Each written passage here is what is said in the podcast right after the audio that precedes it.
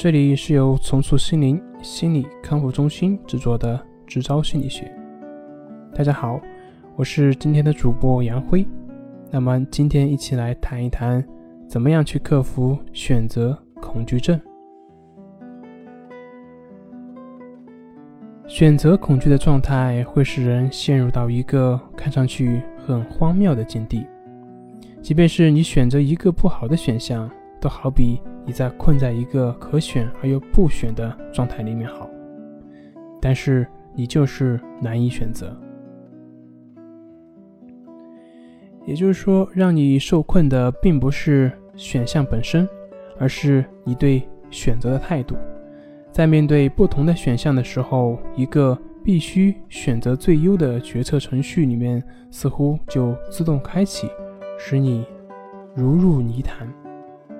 可是，你有没有想过，我为什么一定要有一个最优的结果？或者说，为什么我做的每一件事情都应该是最优的呢？为什么我不能从眼前的选项中退出来，去发现更多的选项？甚至，为什么我不能主动的去追求一个糟糕的，或者原以为糟糕的结果？比如去哪儿吃饭的问题。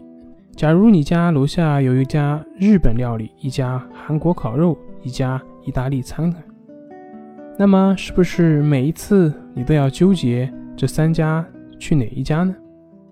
请问，为什么你就不可以去吃兰州拉面或者是沙县小吃呢？为什么你不能先吃一碗兰州拉面，紧接着吃一碗沙县面呢？这样。也很满足啊，味蕾也很欢快啊。所以，可怕的并不是你所担忧的某项选择的缺憾本身，而是你不由自主地困在一个非此即彼的局里面，去求一个完美的结果。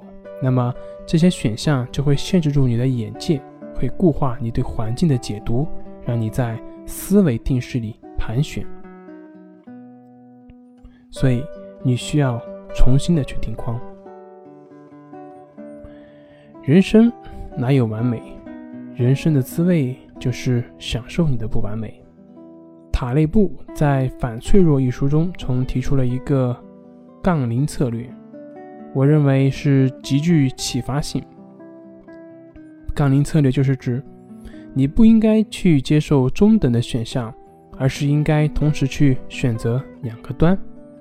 比如在投资的时候，一部分钱去博高风险的收益，另一部分去找最稳妥的投资。那么，这要把钱投在中等风险和收益的渠道上要好。生活的选择也是一样，一方面你可以接受很廉价的东西，另外一方面你应该去追求更好的东西。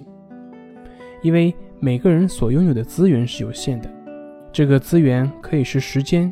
金钱、精力，甚至是你的热情，你只有在这些事情上接受一般或者糟糕的结果，你才有足够的资源在另一个事情上去追求更好的东西。